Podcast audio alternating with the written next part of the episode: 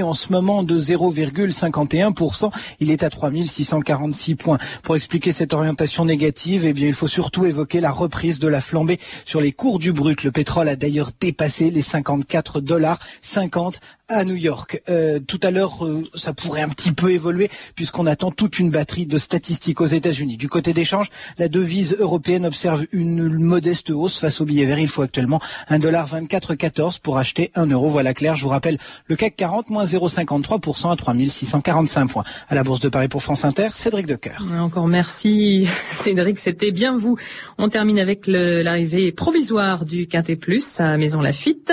7, 12, 11, 17 et As. Vous écoutez France Inter, il est pratiquement 14h04, c'est l'heure de 2000 ans d'histoire et c'est bien sûr avec Patrice Gélinet. Bonjour Claire, merci et bonjour à tous. Aujourd'hui en direct et en public du restaurant de la Halle au Grain à Blois où se déroulent les septièmes rendez-vous de l'histoire consacrés cette année aux femmes.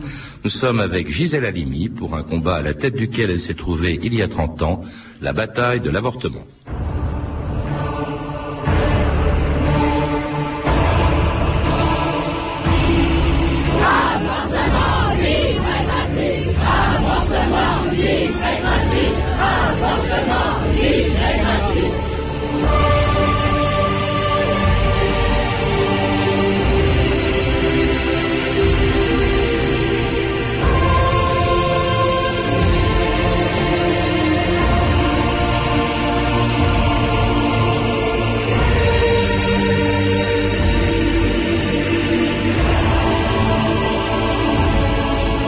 D'histoire.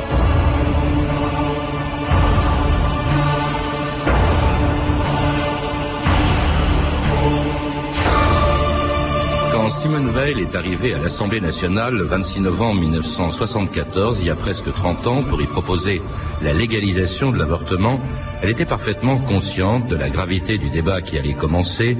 Le fœtus est-il un être vivant? Une femme a-t-elle le droit d'en disposer? Peut-on en empêcher? Comment? Et au nom de quoi?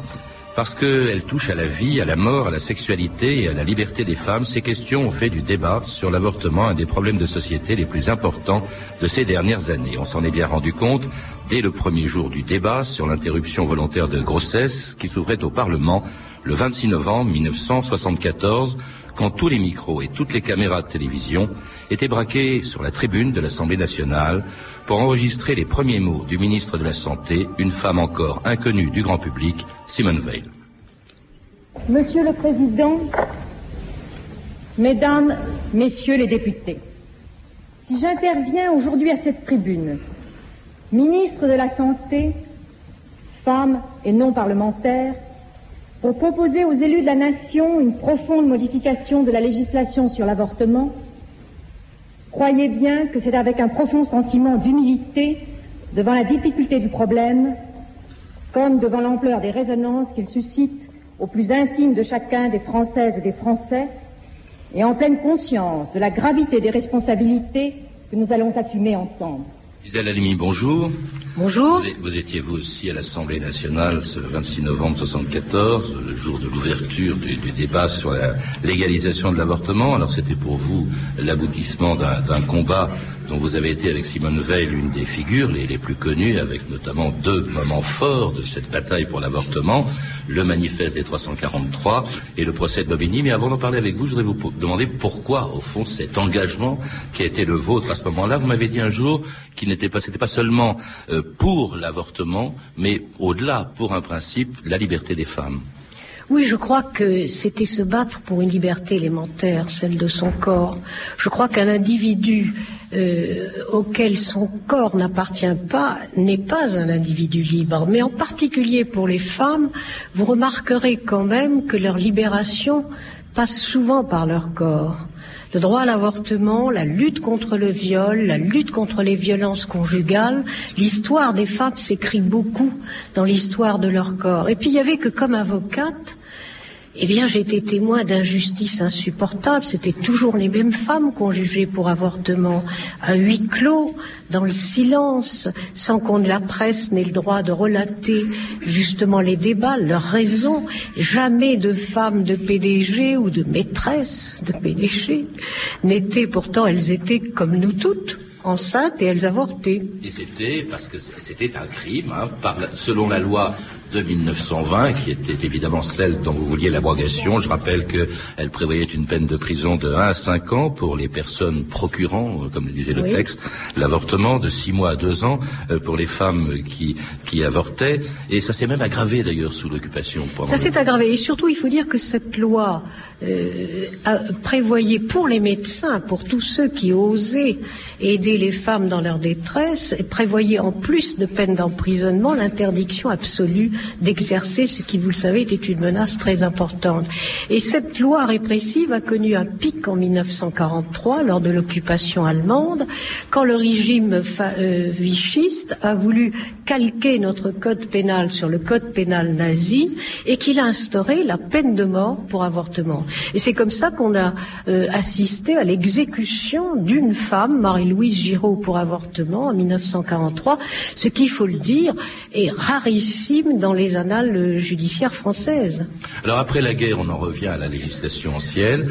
Plusieurs pays, hein, il faut les rappeler, avaient déjà euh, légalisé l'avortement. L'URSS en 1920, la Suède, puis la Suisse, les Pays-Bas. La moitié du monde, j'avais calculé à ce moment-là. Et, notamment euh, l'Angleterre hein, en 67, et d'ailleurs où beaucoup de Françaises allaient pour avorter. Écoutez comment cela se passait avant le vote de la loi Veil, une archivina du début des années 70. Vendredi dernier, Paris. Une jeune femme inquiète au téléphone. Elle écoute. Pourquoi est-ce que vous viendriez pas demain matin? J'ai un lit pour vous. Soit euh, vous serez opéré demain après-midi vers 2 heures, donc vous serez de retour à Paris le lundi. Si vous preniez un, billet d'avion, par exemple, sur le vol Air France 804, le chauffeur vous prendrait en charge dès votre arrivée à la sortie de la douane. Combien je dois payer Ah oui, écoutez, votre prise en charge, ça vous coûtera 2350 francs. Vous avez dit qu'il fallait que je vous donne mon nom. Oui. Mais est-ce que ce sera discret quand même? Parce que je ne voudrais pas que ça se sache trop ici. Ça fait rien, donnez-moi un faux nom. De toute façon, c'est discret. Ah, il faudra que vous remplissiez évidemment les papiers de clinique. Oui. Ça, évidemment. Et c'était la démarche d'une femme, donc, euh, euh, désirant euh, avorter, qui part en, Angleterre. Un commentaire peut-être sur cet échange, sur les, propos de cette femme. on sent quelqu'un d'un peu humilié. Mais c'est l'avortement clandestin, et, je crois pour les femmes qui les qui l'ont subi, moi je l'ai subi comme beaucoup de femmes de ma génération, c'est difficile à dire l'horreur que ça représente. C'est d'abord la douleur, la douleur physique, parce que les médecins de l'époque n'avaient pas comme préoccupation de nous rendre l'avortement euh, confortable, mais c'est surtout la honte, c'est surtout la culpabilisation, non pas dans la décision qu'on a prise, mais le fait qu'on se met en marge de la société, qu'on n'est plus comme tout le monde, qu'on on a l'impression qu'on vous regarde, on a l'impression que véritablement nous sommes des hors-la-loi. Et ça, je crois que les femmes qui sont passées par là le savent, indépendamment, je dis, de toute la course qu'il faut faire.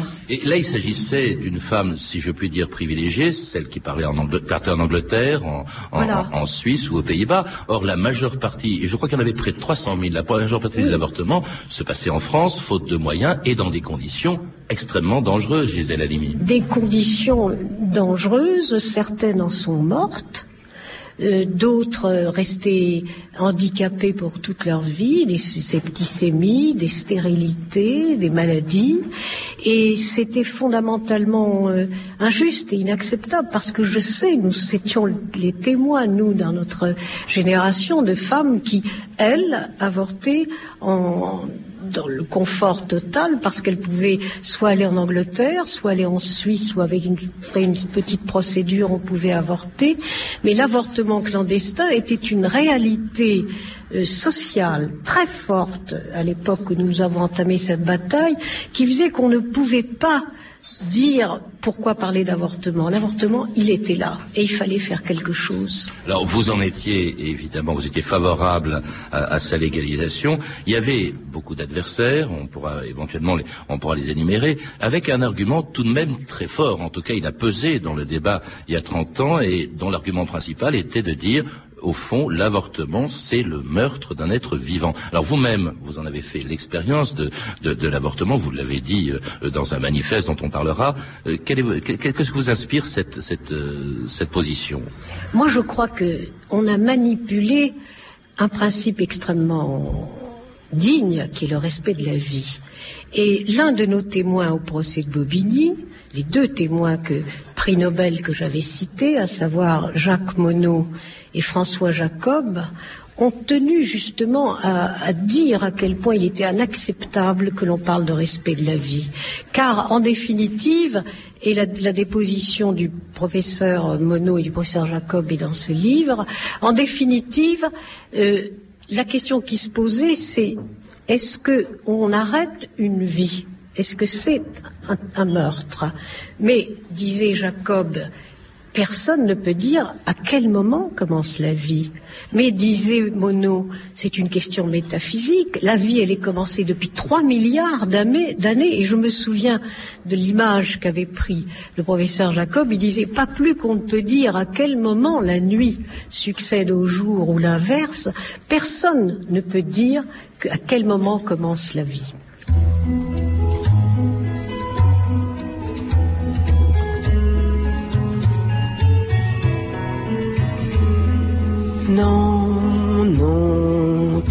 Pas de nom. Non, tu n'as pas d'existence. Tu n'es que ce qu'on en pense. Non, non, tu n'as pas de nom.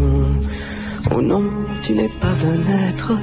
Tu le deviendrais peut-être si je te donnais asile, si c'était moins difficile, s'il me suffisait d'attendre, de voir mon ventre se tendre, ce n'était pas un piège ou quel douteux sortilège. Non, non, tu n'as pas de nom. Non, tu n'as pas d'existence, tu n'es que ce qu'on en pense. Non, non, Que ça transforme l'esprit autant que la forme Qu'on te porte dans la tête, que jamais ça ne s'arrête? Tu ne seras pas mon centre, que savent-ils de mon ventre? Pense-t-il qu'on en dispose quand je suis dans d'autres choses? Non France Inter, 2000 ans d'histoire, en direct des rendez-vous d'histoire, de l'histoire de Blois, avec Gisèle Halimi et cette chanson d'Anne Sylvestre, Non, tu n'as pas de nom, une chanson engagée, comme vous l'étiez à l'époque, Gisèle Halimi, notamment dans deux moments forts, donc, de cette bataille pour l'avortement, euh, et d'abord un manifeste publié le 5 avril 1971 dans le Nouvel Observateur, le manifeste des 343, comment disait-on à l'époque? 43 salopes. Expliquez pourquoi. Hein, D'abord, en quoi consistait ce manifeste? Oui, ce manifeste disait, il est très bref et très fort, il disait un million de femmes se font avorter chaque année dans des conditions très dangereuses pour leur santé. On fait le silence sur ces femmes. Je déclare que je suis l'une d'elles, je déclare avoir avorté et nous réclamons le libre accès aux moyens anticonceptionnels et l'avortement libre. Alors évidemment, les humoristes, Charlie Hebdo et les autres, ont appelé, nous ont appelé les 343 salopes. Mais en fait, ce manifeste était quelque chose qui mettait au fond le gouvernement dans l'embarras, dans, ses responsabilités, car on se disait délinquante, on était prête à en apporter les preuves, et on disait vous ne pouvez pas choisir dans une justice démocratique qui vous allez poursuivre et qui vous ne poursuivrez pas. Vous étiez aussi un peu intouchable. Hein. Il y avait quelques grands noms parmi ces 343. Hein, Simone de Beauvoir, Françoise Sagan, Marie-France Pizier, Catherine Deneuve, Jeanne Moreau, j'en passe beaucoup d'autres.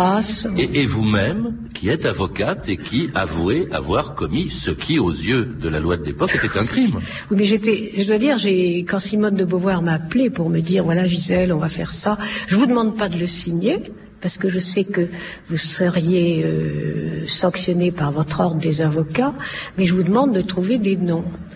Et j'avais décidé de le signer. C'est vrai que j'étais la seule avocate, et c'est vrai que j'ai eu maille à partir avec mon conseil de l'ordre, à partir de cette signature et de la plaidoirie que j'avais fait à Bobigny. Mais je crois que ce qui est important de dire, c'est qu'après ce manifeste, des milliers de femmes, mais j'allais dire entre guillemets des anonymes, l'ont signé en disant nous aussi on veut se joindre à vous.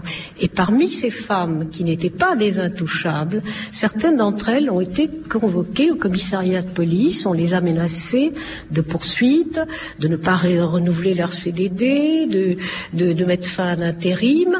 Et c'est à ce moment-là qu'avec Simone de Beauvoir, Delphine Seyrig, Christiane Rochefort, euh, Rostand, Monod, nous avons créé l'association Choisir pour justement être solidaire de toutes les femmes anonymes, entre guillemets, qui pourraient être poursuivies alors que nous, nous ne l'étions pas. Alors ça, c'était en avril 1971 et un an et demi plus tard se produit une autre affaire, un procès célèbre, celui d'une jeune fille de 17 ans dont vous étiez l'avocate au tribunal de Bobigny. elle, avait, à peine 16, ans. Et c'était en 1972.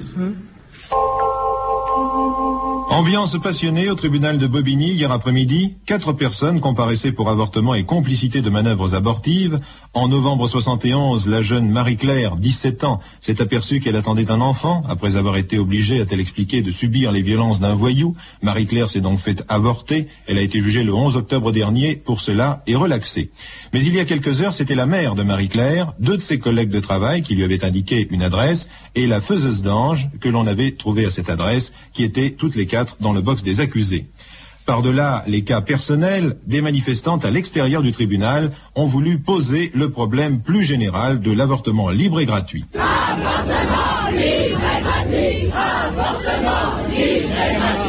Les avocats de la défense, eux aussi, ont dénoncé cette vieille loi archaïque. Maître Gisèle Halimi a déclaré S'est-il déjà trouvé dans cette enceinte de justice la femme d'un haut fonctionnaire, d'un médecin célèbre, d'un chef d'entreprise?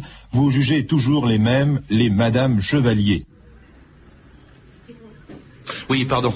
Euh, c'était donc en 72 ce fameux procès de Bobigny, euh, Gisèle, en novembre 72, le procès de Bobigny. Vous dites qu'il a été très important. Au fond, il a mis le gouvernement de l'époque au, pied du mur qu'à partir de ce moment-là, parce que euh, cette, cette jeune fille, Marie-Claire, a été relaxée. Euh, et que c'était c'était un tournant dans cette bataille. Oui, ce qui était ce procès, je crois qu'il a été très important parce que c'était le modèle d'un procès politique entre guillemets. C'est-à-dire qu'est-ce que c'est qu'un procès politique? C'est un procès où les accusés qui ont été d'un courage inouï. N'oubliez pas que c'était les employés de métro. Elles ont tenu tête à leur tribunal. Elles ne demandaient pas pardon, pas de circonstances atténuantes. Elles parlaient par-dessus la tête des juges à tous les Français, à toutes les Françaises, à l'opinion publique. Et elles demandaient, elles ont en quelque sorte accusé, elles, sont, devenues les accusatrices d'un système répressif qui n'avait plus de raison d'être. Et on peut dire qu'après ce procès, la loi de 1920 était morte. Et nous avons fait aussi autre chose. Nous avons fait quelque chose qui s'est produit pour la première fois qui était interdit par la loi, nous avons publié la sténotypie totale complète du procès de Bobigny. Pour la première fois, dans ce pays, on pouvait suivre les questions du président, qui était du genre, un président, un tribunal masculin, qui, qui avait interrogé la faiseuse d'ange et lui disait comment avez-vous procédé? Eh Il lui a dit, ben, Monsieur le Président, je lui ai mis un spéculum. Vous lui avez mis un spéculum euh, dans la bouche alors c'est là, c'est là où, si vous voulez, on rit, mais on avait une espèce de révolte, et c'est ce qui a fait que j'ai dit, mais regardez-vous. Et regardez-nous, regardez-vous qui nous jugez. Alors le président de la République, là je parle du président de la République de l'époque, c'était Georges Pompidou. Bon, la loi devient, vous le dites, inapplicable. Il s'engage à la réformer, même à la supprimer. La loi, je parle de 1920. Il meurt en 74 et c'est son successeur, donc Valéry Giscard d'Estaing, qui s'engage à tenir la promesse de Georges Pompidou. On l'écoute le 25 juillet 1974. Concernant le problème de l'avortement, c'est un sujet qui devra être traité par le Parlement lors de sa prochaine session, de façon à être tranché avant la fin de la présente année. Et puisque c'est au Parlement de trancher, il ne m'appartient pas de le faire et de le faire à, l'occasion d'une réunion de presse, mais je souhaite qu'il tranche dans un sens qui soit libéral et non répressif. Enfin, j'ajoute que j'ai donné comme instruction au gouvernement de ne plus entreprendre de poursuites euh, dans l'attente du vote du Parlement à l'encontre des femmes qui se verraient appliquer la loi de 1900. C'était Valéry Giscard d'Estaing, donc en, 1974. C'est quand même assez paradoxal, Gisèle Halimi. Euh, ce sont des organisations comme la vôtre ou comme le MLF, qui sont plutôt des organisations de gauche, qui réclament la légalisation de l'avortement. Et c'est un président de droite et un ministre de la Santé de droite qui va en prendre l'initiative. Oui, euh, il faut dire que le Giscard, euh, Je ne suis pas, je n'appartiens pas à sa famille de pensée politique, mais je dois dire que c'est tout de même un des présidents les plus féministes que nous ayons eus, objectivement, et des plus modernes. Je crois que Giscard, droite ou gauche, a pensé dans son procès global, dans son projet pour la France, que la France ne pouvait pas vivre, continuer de vivre, en arrimant à, ce verrou archaïque de la loi de 1920 la moitié de sa population. Et donc ça explique que cette cause est devenue un peu, je dirais, transversale et non plus une cause de parti. Et vous le verrez d'ailleurs au moment du vote à l'Assemblée nationale. Il prenait un risque. Il y avait euh, ah dans sa majorité de droite, il y avait des, adversaires euh, farouches de l'avortement. Une majorité. Une majorité de sa majorité a voté contre la loi Simone Veil. S'il n'y avait pas eu le vote unanime de la gauche, je pense que nous n'aurions pas eu cette loi. C'est donc, comme vous le disiez, c'est deux fois paradoxal. Un peu une bataille à, front renversé, donc qui commence le 26 novembre, ou qui s'arrête, c'est selon, le 26 novembre 1974, quand le ministre de la Santé, Simone Veil, vient défendre son projet de loi dans une assemblée nationale où avaient pu entrer quelques adversaires de l'avortement. On les expulse. Quand je suis entrée à la Chambre des députés, euh, j'ai dû passer dans une haie euh, de, gens qui étaient là avec leur chapelet euh, à dire des prières et en même temps à jeter des imprécations contre moi. Je sais que le problème dont nous débattons aujourd'hui concerne des questions infiniment plus graves et qui troublent beaucoup plus la conscience de chacun. Personne n'a jamais contesté, et le ministre de la Santé moins que quiconque, que l'avortement soit un échec quand il n'est pas un drame. Mais nous ne pouvons plus fermer les yeux sur les 300 000 avortements qui chaque année mutilent les femmes de ce pays, qui bafouent nos lois et qui humilient ou traumatisent celles qui ont recours.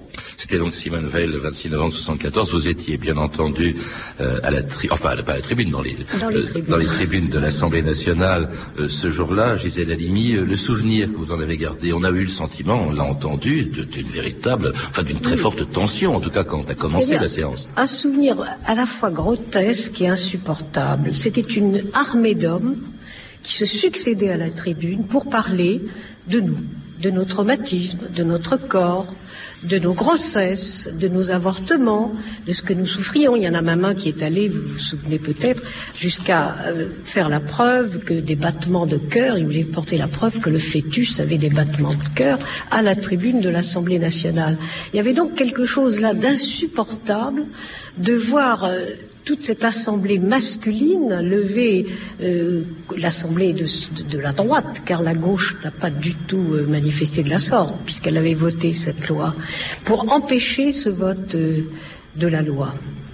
Et puis, euh, le, comportement de Simone Veil, je me souviens, on a entendu un petit extrait de cet entretien, euh, qu'elle m'avait dit véritablement qu'elle ne se sentait pas menacée, mais vraiment c'était ah, terrible très, cet accueil. Très, très digne, bien sûr, mais très douloureux. On la sentait accablée, d'abord accablée, j'allais dire, par sa propre famille, puisque, comme vous le disiez très justement, c'est un ministre de droite qui défendait un projet d'un gouvernement de droite, accablée, et puis elle a été injuriée euh, personnellement, prise à partie. C'était pour elle, je crois, une très grave épreuve et elle l'a surmontée euh, superbement. Vous l'aviez vue à ce moment-là, un peu avant le vote Oui, bien sûr, nous l'avions vue, nous avions travaillé avec elle.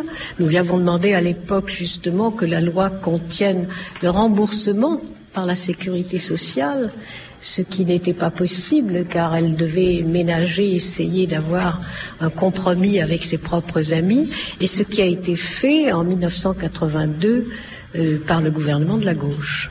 Et donc cette loi est votée dans la nuit du 29 au 30 novembre 1984 par une majorité étrange, là encore. Euh, la totalité de ces formations de gauche, de 74, oui. Euh, la loi sera promulguée en 75. Mais cette majorité était faite, alors le gouvernement de droite était faite de donc, tous les députés de gauche, les députés communistes et socialistes. Et alors en revanche, il y avait, par exemple, dans le parti du président de l'époque, les républicains indépendants, il y a un quart des députés seulement qui a voté la loi demandée par le président. Et encore moins au Sénat.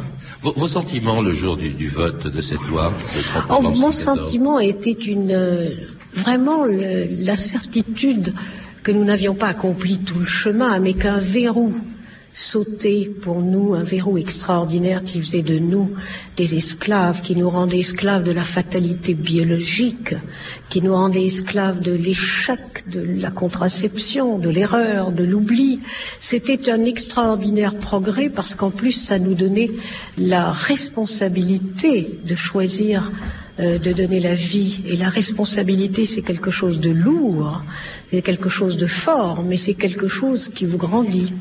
Mais vos, vos sentiments ce jour-là, est-ce que vous aviez le sentiment qu'au fond, ce combat, à la tête duquel vous vous êtes trouvé, il faut bien le dire, euh, ce combat est terminé parce que cette loi a été votée il y a euh, 30 ans, elle a été promulguée en 75, c'est pour dire que c'est la loi de 75, mais elle a été votée en 74. Est-ce que vous avez l'impression que ce combat est terminé, Gisèle Halimi, et que cette loi est définitivement adoptée, ou est-ce qu'on peut imaginer un retour en arrière? Non, il y a, y a d'ailleurs eu depuis la loi Simone Veil deux autres lois, parce que la loi Simone Veil, il faut le dire, était provisoire. Elle était pour cinq ans. On nous mettait à l'épreuve en quelque sorte. Cinq ans. Puis elle a été renouvelée, reconduite en 79 d'une manière définitive, et enfin un petit peu améliorée en juillet 2001, où on est passé de 10 semaines à 12 semaines et on a un petit peu aménagé l'autorisation des mineurs. Je dirais que cette loi, malheureusement, comme toutes les lois qui apportent qui sont des acquis pour les femmes, elle a la même caractéristique. Elles sont frappées de précarité. Ce sont des lois précaires. C'est pour ça que je dis toujours aux femmes, le premier devoir, c'est la vigilance. La vigilance, bien sûr, et la solidarité. Parce que la première chose à laquelle on s'attaque, c'est aux acquis des femmes. Elle a été menacée lorsqu'il y a eu un changement de régime. Et vous vous souvenez quand, je crois que c'est en 86, les femmes sont redescendues dans la rue. Et menacées comment? On a voulu supprimer les crédits qui étaient justement alloués par la, à la sécurité sociale pour l'avortement. Donc je dirais, c'est un verrou, mais très précaire. Merci sauté. Gisèle Halimi de, de nous avoir rappelé ce moment d'histoire euh, auquel- au centre duquel vous vous êtes trouvé il y a 30 ans. C'était 2000 ans d'histoire à la technique Christian Leclerc et Bruno Pellissier de France Bleu, Touraine et Orléans. Euh, la documentation était Virgi- Virginie Boclenet et Claire Tesser, une réalisation de Anne Kobilac. Merci aussi à Francis Chevrier, le directeur des rendez-vous de l'histoire de Blois où nous étions aujourd'hui.